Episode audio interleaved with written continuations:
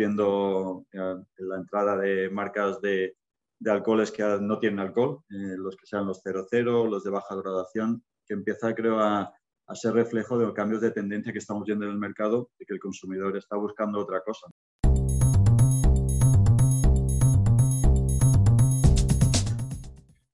Pues nada, bienvenidos a Pio Stocks, el primer podcast de gran consumo en España. Hoy tenemos el gustazo de entrevistar a, a Mark eh, Pokele. Em, no sé si lo estoy pronunciando bien eh, en pero eh, ¿cómo, ¿cómo, lo dices tú, Mark? Pokele. Pokele, muy bien director general de BIM Santori, em, un poquito de, del pasado de, de, Mark para entrar en calor. Em, nació en Londres, creció en, en Benidorm, Alicante, hasta los 18 años, cuando se traslada a, a mi otro país, eh, Estados Unidos, para, para terminar tus, tus, estudios de grado y de posgrado. Eh, tiene un MBA de Louisiana State University de Monroe, Louisiana, en Estados Unidos, y además tiene formación en, en dirección general por, por INSEAD. Mark tiene 17 años de experiencia en el sector de las bebidas espirituosas y antes de estar como director general ocupó puestos también de mucha importancia en, en, en el área comercial en, en, Máximo España, como director de efectividad comercial en Madrid y desarrollo de ventas y gestión de marketing en Maxium a nivel mundial desde Ámsterdam.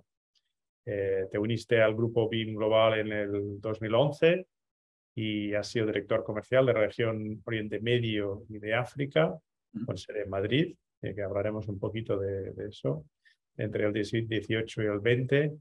Y además eh, me contaste cuando nos conocimos una historia muy interesante sobre tu experiencia como director general de BIM Santori en Sudáfrica. Eh, en, la ciudad de Cabo. O sea que es un gusto tenerte aquí con nosotros, Mark, y, esperamos disfrutar ahí de, toda esta aventura de, vida y carrera profesional que has tenido. Es un placer tenerte. Ah, muchas gracias a vosotros.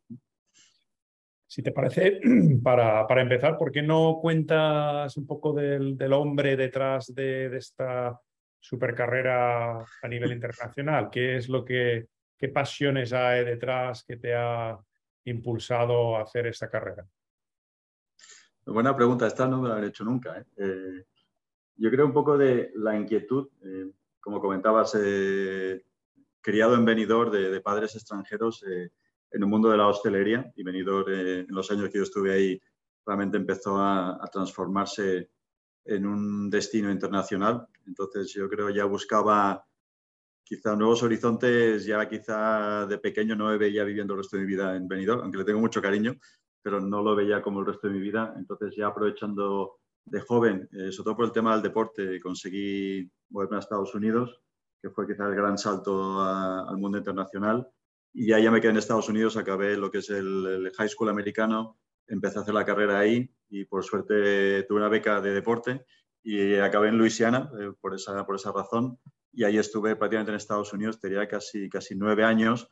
Y luego a partir de ahí la situación en esos tiempos en España estaba complicada, entonces me animé a irme a UK, no, había vivido nunca, aparte de ser británico de nacimiento, no había vivido nunca en UK y fui para vivir a Londres y acabé trabajando por casualidad en el mundo de headhunting, no por diseño, sino realmente porque estaba un trabajo cuando llegué y pensé que sería algo temporal y acabé 10 años trabajando en, headhunting y sobre todo a nivel internacional, con lo cual mucho, mucho viajar a través de Europa, luego empezamos a trabajar con clientes en Estados Unidos, en Asia, acabé en África, entonces realmente esos 10 años en un mundo un poco desconocido a veces, que realmente el, el, hard sell, como se suele decir, pero trabajando con ejecutivos de, de muchas organizaciones a nivel bastante alto, quizá también esa sensación de que el mundo global es interesante eh, divertido trabajar en él. Quizá fue un poco lo que me estableció esa curiosidad de, de querer buscar y entender cómo se trabaja en otras culturas, otras formas de ver negocios. Entonces disfruto mucho trabajando en, en otros países. Eh, ahora encantado de estar de vuelta en España, pero como dices tú, el, el haber estado viviendo en Estados Unidos, luego viviendo en UK, luego estuvimos en Holanda cuatro años cuando entré en lo que es Maximum Worldwide en su momento. luego estuvimos aquí en España siete años, luego, como comentabas, cuatro años en Sudáfrica, obviamente muy distinto, y ahora de vuelta prácticamente dos años ahora, ya pasando lo que fue Maxim España y ahora siendo BIM Suntory España. Es una, llevan bastantes años en el, en el grupo y qué, eh, qué elementos, qué valores de, de, esta compañía te, con los cuales te, más te identificas, aunque más te llaman la atención. Sí, sí, es una compañía, también hay que decir que ha evolucionado de forma muy significativa, porque el Maxim original cuando se formó eran cuatro socios, estaba BIM en su momento que no se llamaba BIM Suntory, era BIM Global, eh, Edrington, eh, que sigue siendo nuestro partner, y veo la bodega de Brugal ahí, que son los dueños de Brugal y de Macallan. Luego también estaba Remy Cointreau y estaba BNS, que eran los propietarios eh, de Absolute Vodka. Entonces, en ese momento era una empresa bastante distinta, porque era una empresa de distribución global, pero realmente siempre había un foco a la hora de ser una empresa bastante operativa, pero los valores eh, realmente de fomentar el desarrollo de, de, la gente. Y eso creo que ha perdurado en el tiempo. Incluso que ahora ya Maxim como tal no existe y que realmente se ha convertido en lo que fue una alliance entre BIM y Edrington y ahora puramente BIM, la parte de ser una empresa, pongamos relativamente grande, pero siendo ágil, eh, mucho foco en, en, esa capacidad de adaptarse al mercado, de ver oportunidades, de ser bastante proactivos y reactivos a la vez. Eh, creo que eso se ha mantenido en el tiempo. Y también ha habido siempre foco en desarrollo de la gente. Por eso estoy muy afortunado porque llevo muchos años en el negocio y siempre he tenido oportunidades, eh, incluso esta última, porque el salto que hice de Sudáfrica, que era una empresa relativamente pequeña, venía aquí en España, eh, que factura prácticamente 20 veces más que lo que facturábamos ahí, da también la sensación de que el negocio invierte en equipo y hace apuestas a veces de, dar oportunidades realmente de desarrollo y crecimiento, con lo cual eso en los años que llevo ha sido un continuo y, creo que demuestra un poco y, es un poco la forma que tiene y se ha mantenido el tiempo de la cultura quizá arraigada en lo que es el mundo ahora BIM Suntory, que un poco ya originó de la parte de Maxion, pero se ha definido más en el tiempo al ser ya una entidad con una cultura más definida y luego añade eso que en el 2000, creo que el 2015, 14, pasamos a ser parte de Suntory, con lo cual en el elemento ahora también japonés, eh, de más largo plazo, de incluso más foco en el equipo. Entonces realmente hablamos en el negocio del East Meets West y realmente cómo compaginamos esas dos culturas, una cultura originalmente BIM, mucho más americana, con la cultura japonesa y, y creo que va evolucionando constantemente más a esa combinación de, agilidad comercial, pero también manejo de largo plazo y siempre poniendo el foco en el desarrollo y crecimiento de la gente. Es curioso que justo lo que, lo que acabas de decir, de que eh, es eh, donde East meets West, y además justo en, en, medio, pues estamos aquí en España y curiosamente eh, nos, ha parecido, nos ha llamado la atención que tenéis no solamente vuestras oficinas aquí de España, como es lógico, pero también tenéis las oficinas de internacional, ¿no? Cuéntanos un poco sobre eso y, y cómo, cómo funciona. Sí, yo en parte diría, en parte creo que es casualidad. Eh, ten en cuenta que esta empresa ha evolucionado en un momento dado, BIM era relativamente pequeño, luego pasó la venta de, de Allied, con lo cual sabes que las marcas se repartieron entre Pernod y BIM. Y de las marcas que se quedó BIM estaba Dick y Larios, que como sabes están eh, arraigadas aquí en España tenemos la destilería en, en, Segovia y eso en parte empezó a creo, tomar decisiones de negocio que tenían más sentido establecer la base operativa en, en, España. Eso luego creo que se ha ido afincando en el tiempo y ahora tiene todo el sentido del mundo, pero en un momento diría que era más un poco la casualidad de tener marcas tan grandes aquí con unas operaciones tan grandes que, que realmente acabó cristalizando el establecer y realmente anclar la parte de visión internacional de, de, del negocio en España me parece un momento dado, siempre hubo, hubo un momento dado discusiones de, no, pues estamos en UK o debemos estar en otro país, pero que realmente España tiene todo el sentido del mundo y ahora se nos, se nos haría casi impensable no estar aquí en España, en la sede de lo que es la parte internacional. Por dar un poco de contexto, tenemos eh, tres divisiones en el negocio internacional, que geográficamente es la más grande porque es todo EMEA, es Sudamérica, eh, cubre India y también cubre, cubre parte de Oceanía. Tenemos una parte que sería la más asiática, que es con, afincada en Japón, cubre China también y por los, los, mercados asiáticos. Y luego tenemos la parte que sería Américas, que es realmente eh, Estados Unidos, mercado más significativo, Canadá y, y México. Nosotros somos por tamaño, a veces somos como el 20% de, de, la región global, pero a nivel geográfico realmente tenemos un footprint enorme y, a día de hoy se nos parece lo más normal estar en España y como esto, estamos realmente en ese punto medio del East Meets West. ¿Y vosotros en el día a día cómo interactuáis con uh, esta oficina global? Pues eh, yo la tengo justo en la planta de abajo. Okay. eh, estamos en el mismo edificio, con lo cual la, la, interacción es muy cercana y creo que estamos encontrando un poco el equilibrio, porque ten en cuenta que venimos de realmente hace un año prácticamente a estas fechas firmamos el acuerdo en el cual Maxium ya pasaba a ser 100% BIM Suntory y, y, nos convertimos en BIM Suntory de forma ya por un branding y toda la imagen el 1 de enero de este año. Entonces estamos ya encontrando el equilibrio entre la sede internacional está en la planta de abajo, pero también conscientes de que hay que manejar un equilibrio entre lo que hace el mercado local, que tiene unas prioridades distintas y una forma de trabajar, versus lo que hace la parte internacional. Con lo cual estamos quizá encontrando la, la, sintonía entre las dos partes del negocio y eso ha sido clave sobre todo porque hemos estado, pongamos, armonizando, integrando todo lo que es la parte del back office del negocio, la forma de gestionar. Entonces, entre pasar a ser 100% BIM Suntory, significa unos cambios significativos en la forma de cómo operamos, cómo nos estructuramos y cómo pasamos a ser ya parte de, de la estructura de una corporación, cuando antes eh, en Maxim éramos 50% BIM, 50% Edrington, y realmente es un animal un poco distinto a lo que hemos ido evolucionando hoy. Mark, tú has hecho que, que, el mundo parezca un lugar muy, muy pequeñito, te has movido con facilidad entre Benidorm y Estados Unidos y Reino Unido y Sudáfrica. Eh, cuéntanos, por un lado, qué diferencias encuentras entre tu papel anterior como director general en Sudáfrica y director general aquí en España. Y cuéntanos también las cosas que se parecen. Sí, sí la, la verdad, hay sensación, se ve que el mundo es pequeño, pero cuando te tiras muchas horas en el avión se te hace largo. Eh, pero creo que el, el, la parte esta, yo he disfrutado mucho sobre todo intentando entender la forma culturalmente, cómo se gestionan negocios, eh, no solo en, la parte de África, pero en Oriente Medio también, en un sector como el alcohol, que a veces se levantaba preguntas, pero realmente se vende alcohol en Oriente Medio.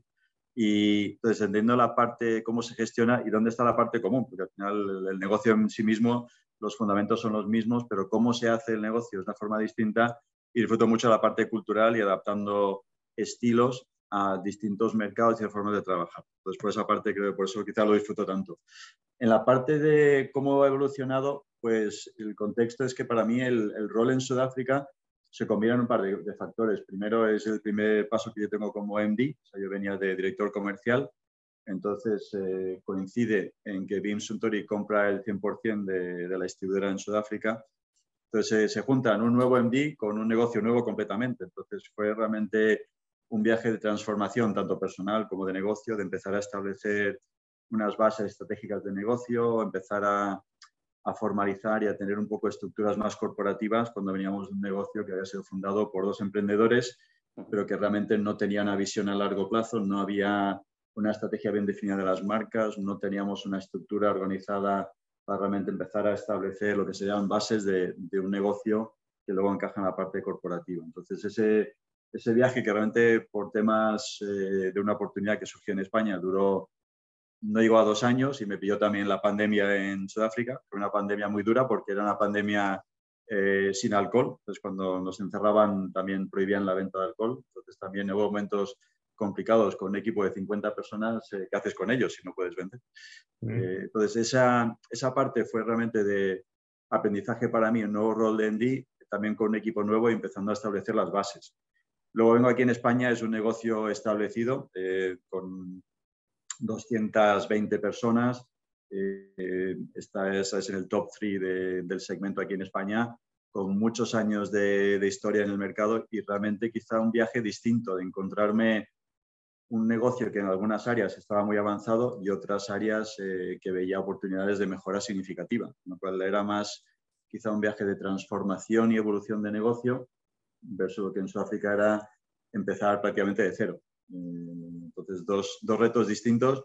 Ya digo, ya en estos días se, se, marcan dos años desde que llegué aquí, con lo cual llevo dos, cuatro años de MD, dos en un mercado pequeñito, en un, eh, estableciendo una, una, base de negocio y dos años en un, en un segmento aquí en España ya muy establecido, con una empresa significativamente mucho más grande a nivel de facturación, con retos a veces similares y a veces distintos. Entonces, eh, como todo, cada viaje para mí tiene cosas comunes y cosas que lo hacen cada particulares de cada uno.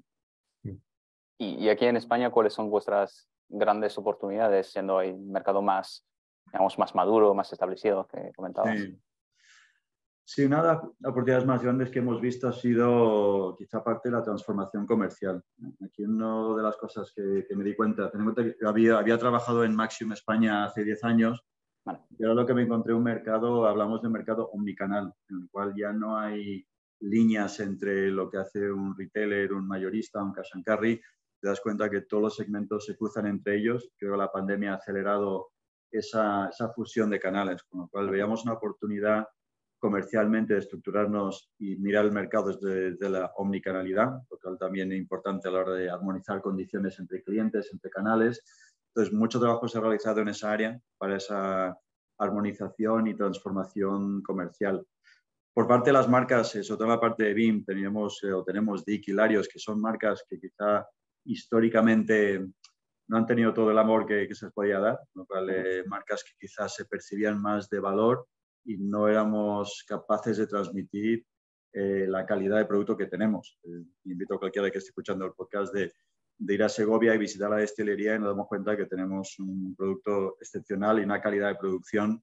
Incluso cuando vienen nuestros colegas japoneses, eh, sorprendidos por la, la, calidad de, producción que tenemos aquí en España. Entonces, esa oportunidad de empezar a transformar las marcas, estamos dándole más apoyo. Eh, a la hora de empezar a comunicar de otra forma y cómo empezamos a restablecer eh, marcas de toda la vida, que son diquilarios, para que el consumidor las empiece a apreciar no como un producto de valor, sino realmente reconociendo la calidad que tiene y un poco el, el valor que, a veces no le damos a, algunos productos que hacemos aquí en España. Entonces, son dos áreas que nos estamos dando mucho, mucho foco.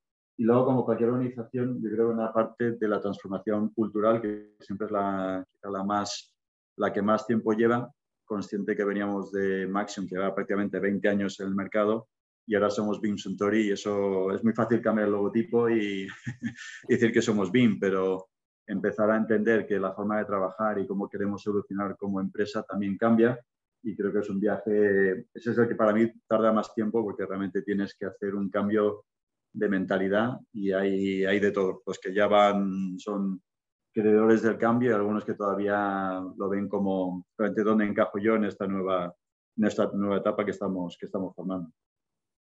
Hablabas hace un momento de, de la fusión entre mm, off y on trade que se va mezclando y aparece esta cosa que se llama omnicanalidad. ¿Hay más cosas que están cambiando en ese sentido? O sea, que eh, impactos importantes que están ocurriendo y afectando al mundo de, como se dice en castellano, hostelería y alimentación? Sí, yo creo que hay una combinación y lo miramos más desde el punto de vista del consumidor. El consumidor al final es eh, para mí el punto de, todo, porque el consumidor al final es el que vota por nuestras marcas y, busca esos momentos. Hemos visto en la pandemia algunos cambios eh, en algunos de los hábitos, por ejemplo, el concepto del tardeo, que quizá empezó hace un par de años, se ha acelerado mucho más. Entonces, el empezar a ver consumo la primera copa por la tarde, es algo que se está normalizando más, cuando antes parecía que la copa era más de noche. Eh, un dato que a mí me llama la atención cuando volví a España después de mucho tiempo fuera es que tenemos la segunda población por, eh, por, años eh, después de Japón. y eso también está cambiando, creo, la dinámica de consumo. Ya no la noche y el estar de copas hasta altas horas, eso está evolucionando a un consumo, creo, distinto eh, de mayor calidad, menos cantidad. Entonces eso también está cambiando incluso los hábitos de consumo. Estamos viendo eh, la entrada de marcas de, de, alcoholes que no tienen alcohol, eh, los que sean los 00, los de baja graduación, que empieza creo a, a ser reflejo de los cambios de tendencia que estamos viendo en el mercado, y que el consumidor está buscando otra cosa. Entonces, no solo es la parte de cómo los canales están evolucionando para llegar de mejor manera al consumidor final, sino también ese consumidor también que está evolucionando cómo, cómo vive y cómo disfruta del momento de consumo, que aquí en España es un consumo muy social. Entonces, eh, un mensaje que transmito mucho, sobre todo a la parte corporativa, eh, porque somos un mercado mucho más, digamos, de on-premise, de consumo de, de Oreca, es que en España tiene la situación de que las marcas se piden por nombre, mientras que en, muchos países no se pide por nombre. Entonces, eh, es muy importante aquí esa relación de, entonces hablamos de enamorar al consumidor de nuestras marcas y, conseguir que haya una conexión con la marca, una afinidad con la marca para realmente establecer una relación con el consumidor. Con lo cual veo una oportunidad ahí de eh, seguir desarrollando esa relación marca-consumidor y eso se hace a través de los clientes. Con lo cual hablamos de, cómo usamos esos momentos de cuando el, el, el consumer touch point, el momento de la experiencia de la marca, que siempre sea un momento memorable y para eso necesitas la marca, necesitas el cliente y el consumidor, necesitas las tres partes y ahí el canal juega un rol, pero es la suma para mí de las tres cosas. Y en, el contexto de estos últimos años, ahí tan, con cambios tan, tan drásticos a nivel de, consumidor, de mercado, ¿cómo lleváis el, tema de la innovación? ¿Cómo se impacta? ¿Se están retrasando lanzamientos o al contrario, por los cambios más frecuentes, vais acelerando? Sí, es un, un, tema con el cual eh, como director de marketing hablo bastante. El tema de innovación, a veces también innovación, a veces pensamos solo en producto y a mí me gusta pensarlo también no solo en productos, sino en otros ámbitos, o sea, cómo llevo al mercado, cómo llevo al consumidor, qué estoy haciendo distinto, cómo innovo la experiencia de consumo. eso puede ser a través de activaciones, eh, por ejemplo, la marca que tenemos que es Roku, eh, la marca japonesa de Ginebra, hacemos activaciones 360 eh, que llamamos Kinjo, que significa es barrio en japonés. Entonces creamos situaciones de donde creas un 360 y para que el consumidor experimente la marca en todos sus ámbitos, en todos los canales. Para eso es innovación también, porque es otra forma de activar la marca. Innovación pura de productos, sí que hemos lanzado este año, entramos en la categoría eh, de los licores, lanzamos el Castellana Cacao para entrar en ese consumo de después de, comer. Todavía diría que es prematuro para ver si realmente ese tipo de innovación tiene recorrido o no. Entonces, lo que estamos creo, constantemente intentando dar prioridad, que poco más foco en fortalecer estrategia de las marcas y ver la oportunidad que tienen de desarrollo o buscar oportunidades todavía de crecer en la parte del segmento más premium. Eh, aquí en España, a través de Trinton, tenemos Macallan, que claro, juega un rol muy distinto al que jugaría un DIC, por ejemplo. Entonces, también viendo oportunidades de cómo, desde el punto de innovación, te vas a la parte más de expresiones limitadas. Eh, hace poco lanzamos algunos productos de 30 a 40 años, con lo cual la innovación, a veces pienso las acciones que hablamos solo de producto nuevo, cuando realmente a veces lo miro desde un punto de vista más amplio de innovación hasta el punto de experiencia de consumidor y en base a ello qué podemos hacer distinto que igual no hacen otros. Eh, entonces, bueno, que es respuesta larga a una pregunta, pero sí que veo innovación como una pata, pero no solo en lo que es eh, producto, el lanzamiento de productos, sino en algo mucho más amplio. El turismo, el turismo para vosotros me imagino que es muy importante y la vuelta a, a, tener unos niveles de, turismo como el pasado, me imagino que os está afectando, ¿no? ¿Cómo, ¿Cómo os afecta el buen verano que estamos teniendo con turistas? Sí, yo, yo creo que afecta, si no otra cosa, el optimismo. Eh, aquí hay un par de, matices. Cuando hablamos del turista, el turista por general no consume nuestras marcas estándar. Pongamos, no es el consumidor habitual de Larios, quizá Larios un poco más, pero DIC, consumidor internacional, no conoce la marca, con lo cual no tiende a conseguir mucho. Y Brugal, porque el ron dominicano es muy fuerte en República y aquí, pero en otros países europeos no tanto. Con lo cual, mis sensaciones, lo que, lo que nos aporta es al consumidor de fuera consume marcas de portafolio como puede ser Jim Beam, como puede ser Famous, eh, Roku en la parte internacional o Macallan, ese tipo de productos sí que vemos más consumo. Para mí el efecto es que eh, la subida de, la hostelería o del turismo eh, nos lleva a más ánimo en la hostelería. Obviamente los que trabajan en la hostelería, el consumidor es nuestro consumidor, el local.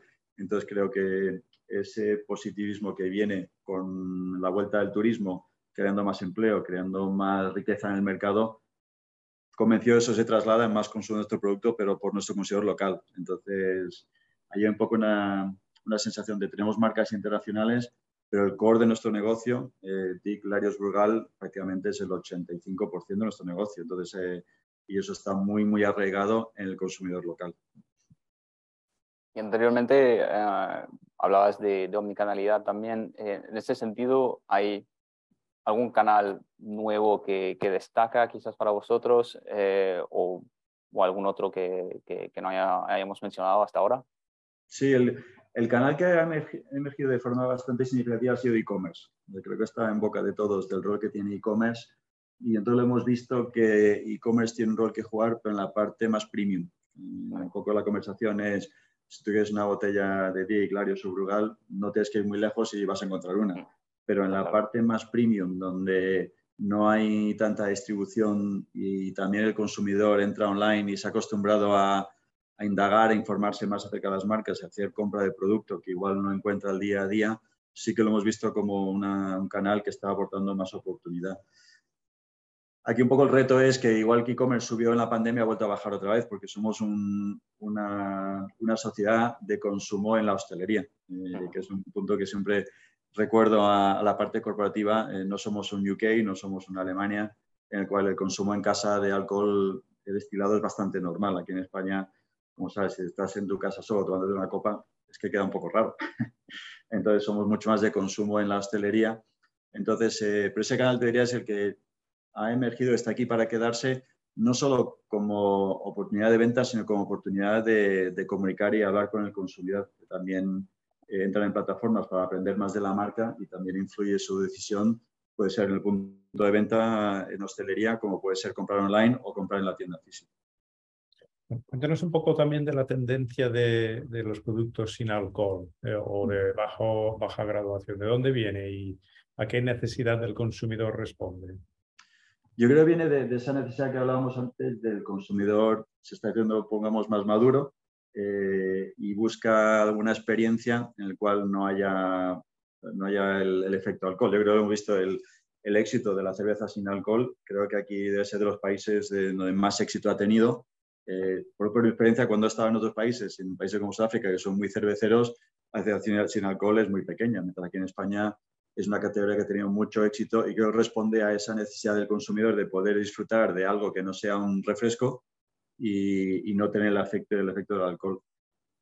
Eh, yo creo que estamos toda la industria mirando un poco cómo evoluciona. Yo sé que nuestra competencia ha lanzado productos, parece que van bastante bien, sigue siendo un nicho dentro de una categoría muy grande, pero para mí tiene sentido porque está respondiendo a algo que te pide el consumidor y estás entrando con una oferta que complementa su repertorio de, elección a la hora de tomar y disfrutar del producto en, el punto de venta. Entonces, creo que es normal y creo que nos tenemos que adaptar más y más a qué nos pide el consumidor y cómo podemos con nuestras categorías, nuestras marcas, crearles eh, oportunidades y momentos de consumo. En este caso, si llamo las ginebras sin alcohol, en teoría, sensaciones que te da el feeling de tomarte una copa sin el efecto de la copa. Entonces, lo veo como una evolución y creo que veremos más, más movimientos en, estos, en estas áreas porque responde a, cambios de tendencias de consumo. Marques, estamos llegando al final de, nuestra entrevista y, siempre nos gusta cerrar con, con una pregunta que, que, ya vamos repitiendo, pero eh, que es un poco lo que te ilusiona de cara al final de año. Es verdad que hay, hay muchos, eh, muchas nubes, hablamos de obviamente mucha inflación, tema crecimiento, eh, pero a ti, eh, ¿dónde ves una gran oportunidad de cara al, Q4 de, este año, por ejemplo? Esa es una pregunta difícil. Te lo digo porque esta semana he aprovechado eh, que he estado en el canal con clientes y, creo que estamos todos haciendo, nos hacemos la misma pregunta a todos unos a otros. ¿Tú qué tal ves el final de año? Yo mantendría que la oportunidad creo que va a estar en la agilidad, en tener capacidad de mantenernos reactivos, de poder anticipar en la medida de lo posible los cambios que iremos viendo. Eh, el mensaje del equipo creo es muy claro, muy claro por mi parte, es venimos de dos años en el cual nuestra agilidad nos ha ayudado a, mantenernos donde estamos y esa agilidad no la podemos perder. Entonces, no lo veamos como algo nuevo, veamos eh, los cambios como algo que está aquí para quedarse y yo creo que, incluso viendo noticias esta mañana, eh, inflación vuelve a despuntarse este mes, eh, sensaciones de que la vuelta al cole va a ser complicada. Hay que, hay que mantenerse ágil, hay que mantener eh, el optimismo, hay que ver la oportunidad donde igual otros no la ven y, mantenernos en una dinámica de estar donde está el consumo y, si hay que cambiar planes, cambiémoslo. No nos, eh, no nos afinquemos en lo que habíamos planeado hace dos meses si deja de ser relevante. Con lo cual, esa agilidad creo que es lo más importante y luego esa capacidad de, de ir leyendo y teniendo capacidad de reacción al mercado. Pues hablo mucho de aquí, usamos en, en Suntory en general usamos un término que se llama Gemba, que significa estar en el mercado, estar en el sitio. Pues salimos de Gemba, seguimos al mercado y es importante, creo, tener ese pulso, ese olfato de qué está pasando y en base a ello poder tomar decisiones. A veces eh, son intuición, combinación de intuición, de percepción, pero la combinación de esos factores te ayuda, creo, a mantenerte ágil y alerta. Y más que eso creo que no podemos hacer. Marc, muchísimas gracias por, tu tiempo, enhorabuena por, por, tu carrera y no me cabe ninguna duda que vas a tener la agilidad necesaria para que este año sea otro éxito más en tu carrera. Pues muchas gracias a vosotros y por esta oportunidad. Gracias, Marc.